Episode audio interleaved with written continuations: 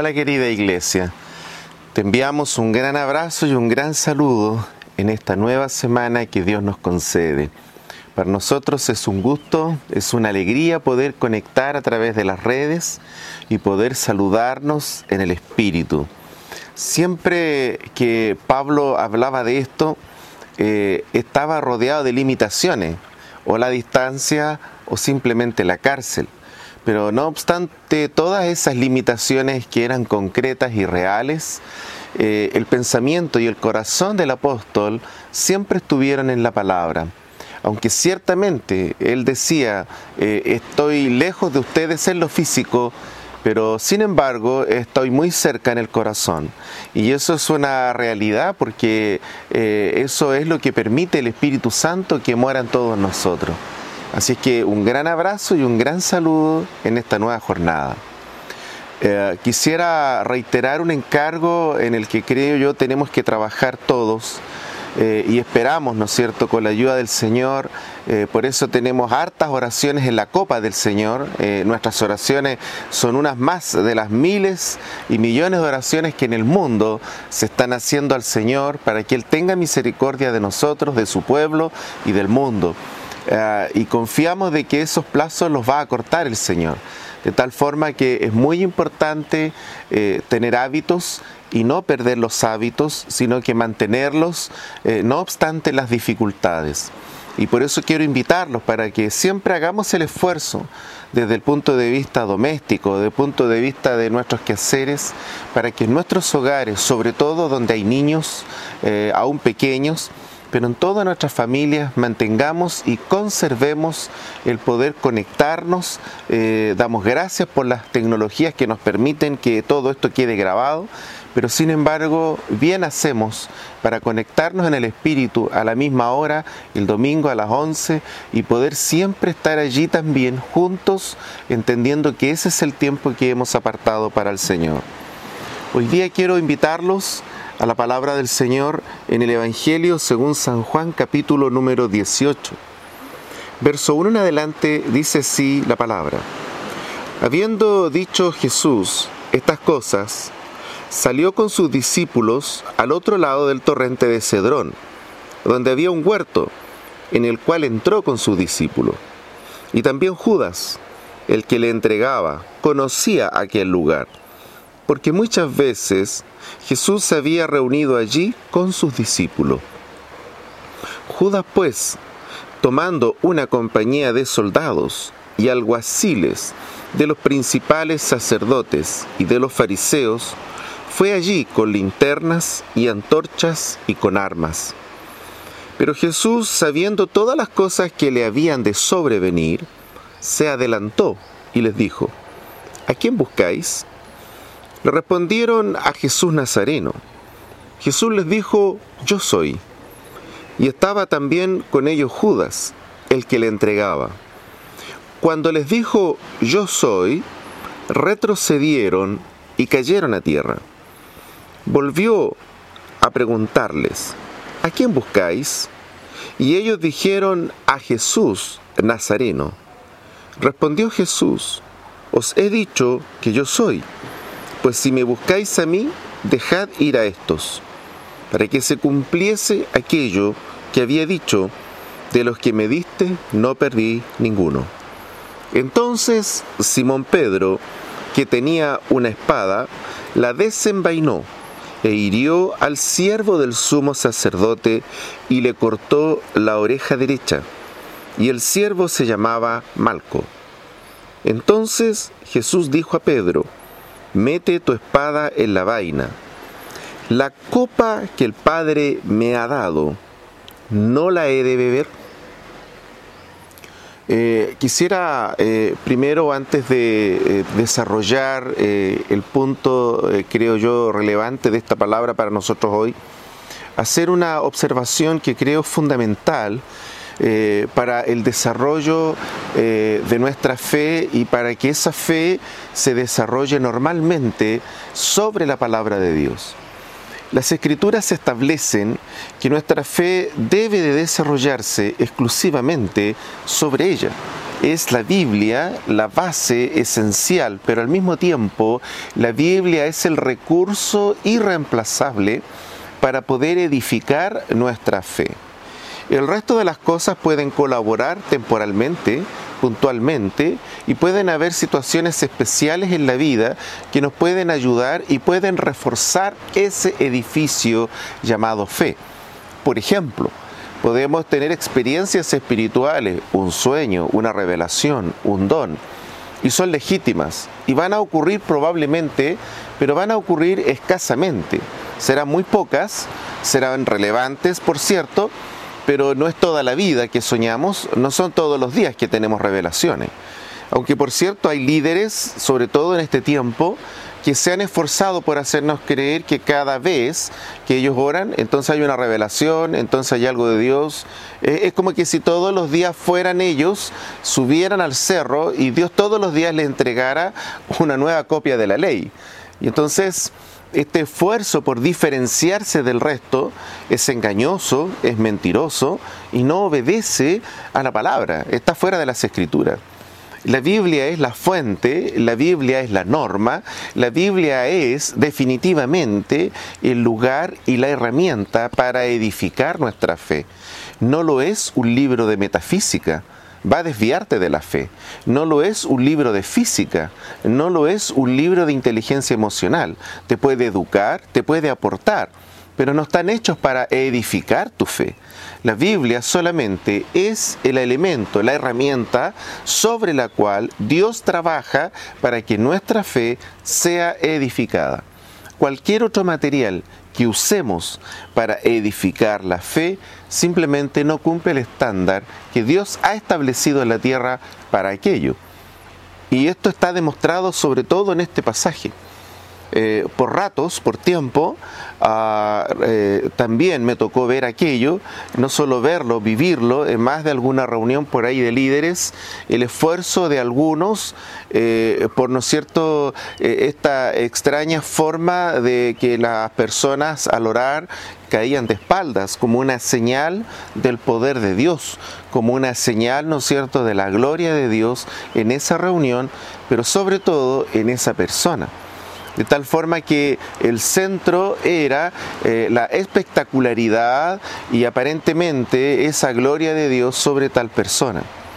Eh, cuando uno examina la Biblia, eh, y pone atención en estos episodios, siempre se repite una cuestión que es fundamental, tal como ocurrió en este pasaje. Acá viene una turba para aprender al Señor. Esta es gente que no quiere nada con Dios, esta es gente que no le interesan las cosas de Dios, esta es gente que simplemente tiene otros códigos, en sus corazones hay violencia, en sus corazones hay otras cosas, pero no el Evangelio de la gracia del Señor. Y entonces cuando eh, Jesús les responde, ah, hay toda una intencionalidad en la respuesta del Señor. Eh, Jesús no dice efectivamente mi nombre es, Él dice yo soy. Y este yo soy, eh, como ya les he explicado varias veces, siempre tiene que ver con la divinidad, con la autodeclaración de Jesús que Él es Dios. El, yo soy viene de mucho tiempo atrás. Eh, el yo soy ya viene eh, en el Éxodo, en el momento en que Dios se revela, ¿no es cierto?, a Moisés ah, y él le pregunta, Moisés le dice, ¿quién eres? Y entonces Dios se revela y le dice, yo soy el que soy, yo soy Jehová. Y entonces Jehová o Yahvé, eh, significa el eterno, el que yo soy, el que soy.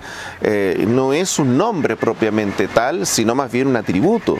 Y entonces habla de la divinidad de Dios, de su eternidad. Y de pronto Jesús ahora, cuando está en un momento aparentemente de mucha urgencia, de mucha necesidad, pero sobre todo de mucho abandono, eh, hace uso de este nombre. Y aquí hay una paradoja impresionante, porque por un lado eh, el cuadro es apremiante. Este es un cuadro apremiante, difícil. Está en la Biblia para que nos demos cuenta que vamos a tener que vivir cuadros apremiantes. Eh, eh, en la vida vamos a tener que pasar por situaciones adversas. Y entonces Jesús en esa situación eh, usa esta forma de autorreferencia, yo soy. y entonces al decir el yo soy, este pasaje nos enseña que estos impíos, estas personas cuyos corazones eh, albergan rabia, odio, incredulidad, ah, en verdad, y sobre todas las cosas, eh, estas personas no tienen eh, ningún dejo ni de arrepentimiento, ni de haber nacido de nuevo. Eh, sus conductas están totalmente reñidas, sus conductas están al margen de la palabra del Señor, son sus propios dioses, tienen sus propios códigos, están lejos de Dios. Y cuando estas personas eh, vienen, lo hacen en tumulto, no lo hacen solo, eh, en un grupo, y este grupo viene cohesionado. Es una turba, este es un grupo de gente que tiene un solo objetivo, es aprender, es tomar, es apresar a Jesús. Eh, ellos vienen a buscar en su estructura mental, seguramente, a alguien que le ha hecho mucho mal a la sociedad. Aquí hay rabia, aquí hay odio, seguramente más de algunos de ellos también han aflorado sus propios problemas emocionales para poder lidiar con este episodio.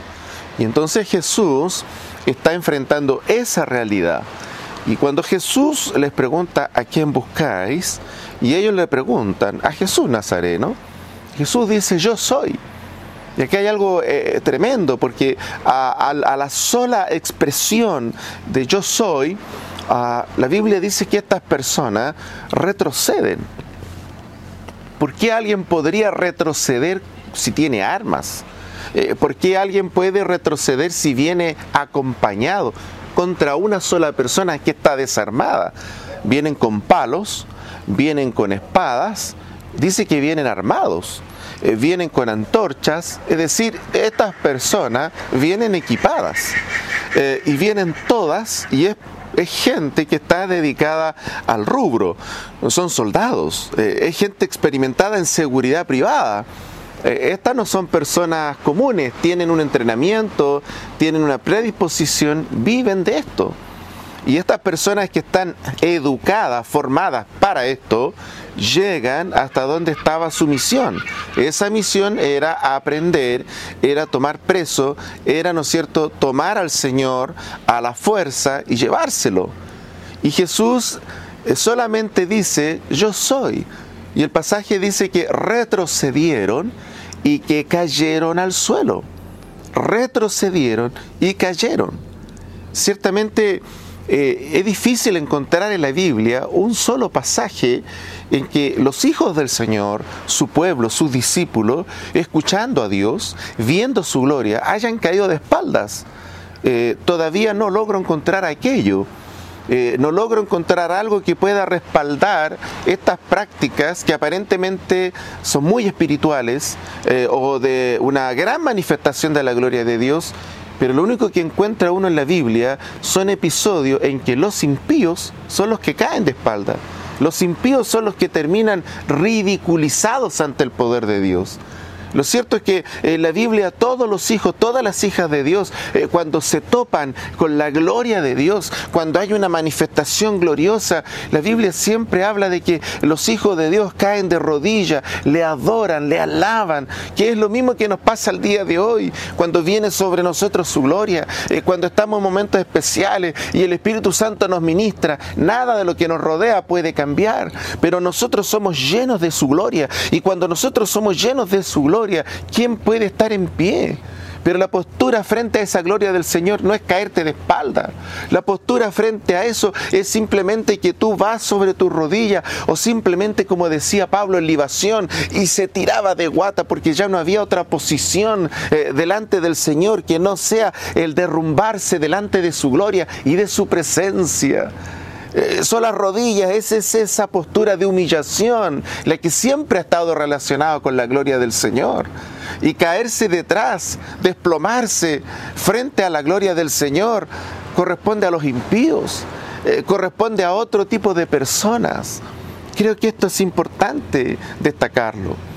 Fuera de eso, y tal vez eh, una de las partes esenciales de este pasaje es que Jesús está enfrentando un problema real, un problema práctico. En el Evangelio del Reino vamos a enfrentar problemas reales. Es mentira que tenemos la capacidad de anular las pruebas, de, decretar cosas para que ocurran, porque bueno, es tan grande nuestra super fe que puede modificar aún los planes de Dios. E, esto simplemente es una exageración de la fe, es una distorsión de la fe. Jesús está enfrentando el Evangelio real. En el Evangelio real hay turbas, en el Evangelio real hay problemas serios, en el Evangelio real enfrentamos situaciones adversas. Querida iglesia, que estemos enfrentando pruebas, adversidades, tormentas, no quiere decir que es el castigo, no quiere decir que estamos abandonados, quiere decir que estamos viviendo el Evangelio real. Ese es el Evangelio real. Una parte del Evangelio real es la prueba es universal. El apóstol dice que estas cosas tienen que manifestarse en todos los cristianos alrededor de todo el mundo.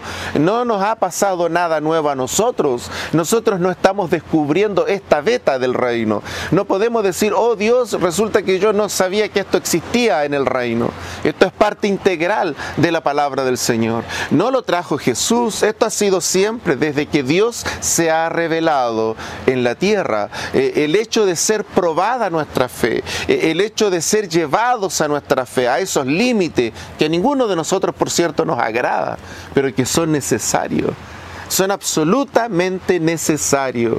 Si nosotros no fuéramos llevados al límite, jamás sabríamos de verdad qué tanto compromiso, qué tanta madurez verdaderamente tenemos delante del Señor.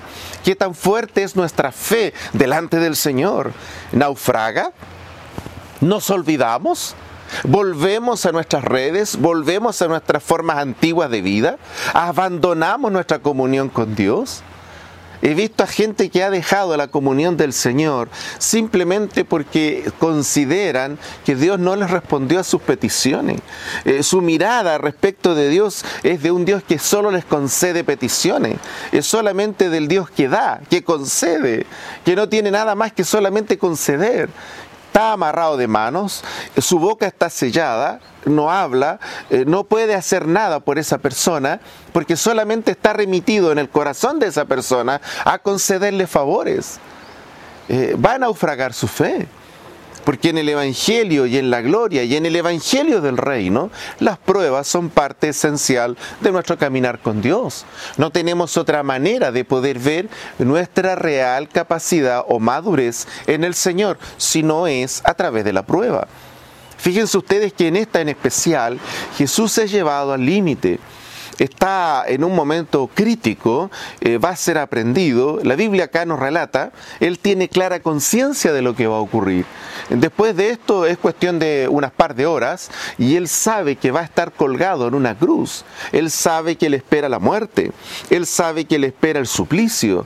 Él sabe que le esperan los látigos. Él sabe que le espera el hambre, la sed y finalmente la muerte, la agonía de esa muerte. Él conoce todo lo que viene. De tal forma que eh, me recuerda ese salmo maravilloso que seguramente nos ha acompañado en tantos episodios de nuestra fe, pero nos va a seguir acompañando hasta que el Señor nos llame a su presencia. El Señor me pastorea, nada temo, nada me falta. Y dice que aunque yo ande en valles de sombra de muerte, su palabra me da aliento. Eh, está por algo. Ese salmo fue escrito porque efectivamente nos tocará pasar por valles difíciles, adversos en la vida. Jesús no lo encubre. Eh, Jesús no disfraza el reino. Eh, el reino no es una promesa de que todo te va a ir bien. Eh, el reino es una promesa de que el Señor no nos dejará huérfanos. Caminaremos de la mano del Señor, aunque pasemos por valles de sombra. No vamos a estar solos, no vas a estar sola. El Señor caminará contigo. Él abre puertas, sí, pero ¿por qué dice que abre puertas? Porque vas a estar en un momento de tu vida en que todas van a estar cerradas y vas a tener que enfrentar la sensación, vas a tener que enfrentar lo que significa la frustración cuando todas las puertas se cierran Entonces va a tener sentido que Dios abra una puerta. Y por eso es que es tan importante lo que Jesús dice acá. Él dijo, ¿acaso esta copa no la he de beber? ¡Qué tremendo!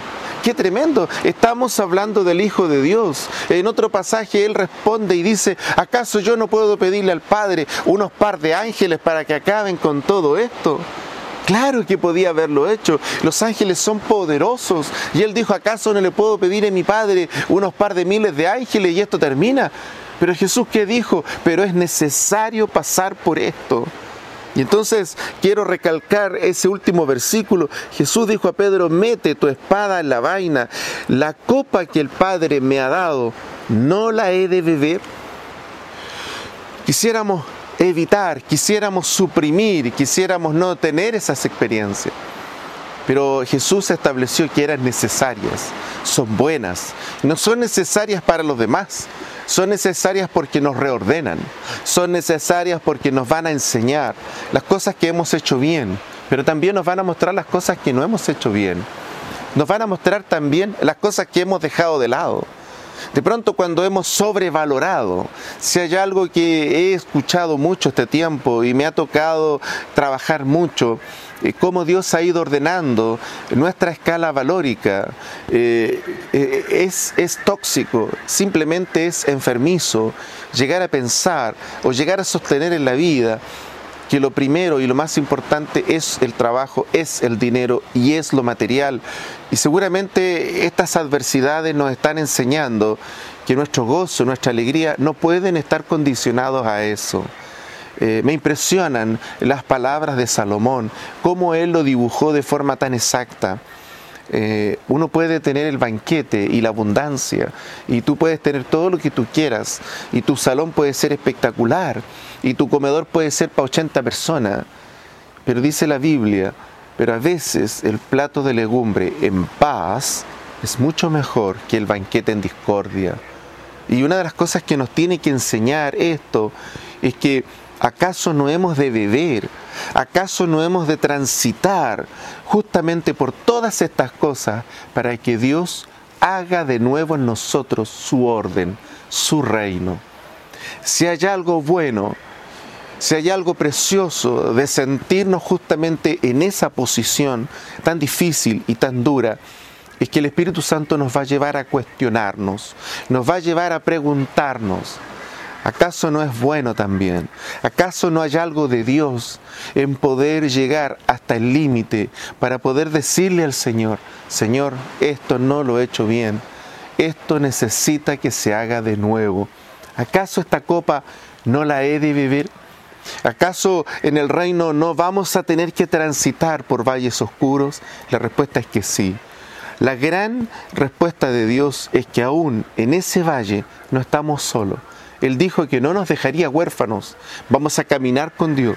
Serán adversidades, serán dificultades, pero también van a ser oportunidades para ver la gloria del Señor. Yo quiero invitarte a orar. Las fuerzas no son psicológicas, las fuerzas no son de tus destrezas económicas, las fuerzas no es de tu espalda económica, las fuerzas no vienen de tu gran genialidad comercial, de tu gran genialidad laboral, las fuerzas no vienen de tu gran red de contactos. Las fuerzas vienen del Señor. Es el Señor el que las renueva. Del Señor emana la gracia, la vida, pero también las fuerzas. Yo quisiera en esta ocasión invitarte a orar al Señor, todos juntos en un solo sentir. Es verdad, ¿acaso esta copa no la hemos de beber?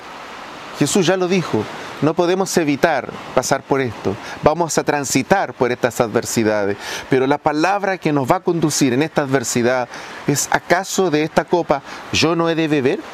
Claro que vamos a beber de ella. Jesús bebió de ella, pero finalmente el Espíritu Santo lo resucitó, lo levantó de la tumba y lo llevó a la derecha del Padre. La historia no terminó en el fracaso, la historia no terminó en la muerte ni en la aprehensión. La historia no va a terminar en esta prueba no van a acabar nuestras vidas en esta prueba. Solamente será un pasaje de nuestras vidas que nos hará más dependientes del Señor, más sensibles a su voz, más sencillos, más humildes y más cercanos siempre a buscar al Señor. A que nuestros corazones no se alegren tanto por los logros materiales, sino que nuestro corazón se alegre más bien por la aprobación del Señor en nuestros corazones. Te quiero invitar a orar para que podamos pedirle al Señor que este pasaje también pueda calar en nuestros corazones y signifique una profunda reflexión y un anclaje, poder anclarnos a esa palabra para que de ahí no nos movamos. Padre, gracias por tu palabra. Gracias porque a través de ella entendemos también que así como tu Hijo debió enfrentar la adversidad y debió de hacerlo, Señor, con las herramientas de la palabra, así también danos esa fuerza, esa convicción y esa gracia. ¿Acaso esta copa no la hemos de beber? Sí la vamos a beber, pero la vamos a beber tomados de tu mano, la vamos a beber contigo, la vamos a beber caminando contigo. Y queremos rogarte ahora, Señor, nosotros, los que necesitamos depender de ti, nosotros los que nos humillamos delante de ti, no somos los que caemos de espalda, somos los que caemos de rodillas humillados delante de ti, Señor, reconociendo tu grandeza, reconociendo tu señorío, reconociendo que tú lo dominas todo y que nos nosotros somos hombres y mujeres débiles y que te necesitamos en cada paso y en cada etapa de nuestras vidas. Tu bendición gloriosa desde el menor hasta el mayor. En el nombre de Jesús. Amén. Que el Señor les bendiga. Un gran abrazo. Bendiciones.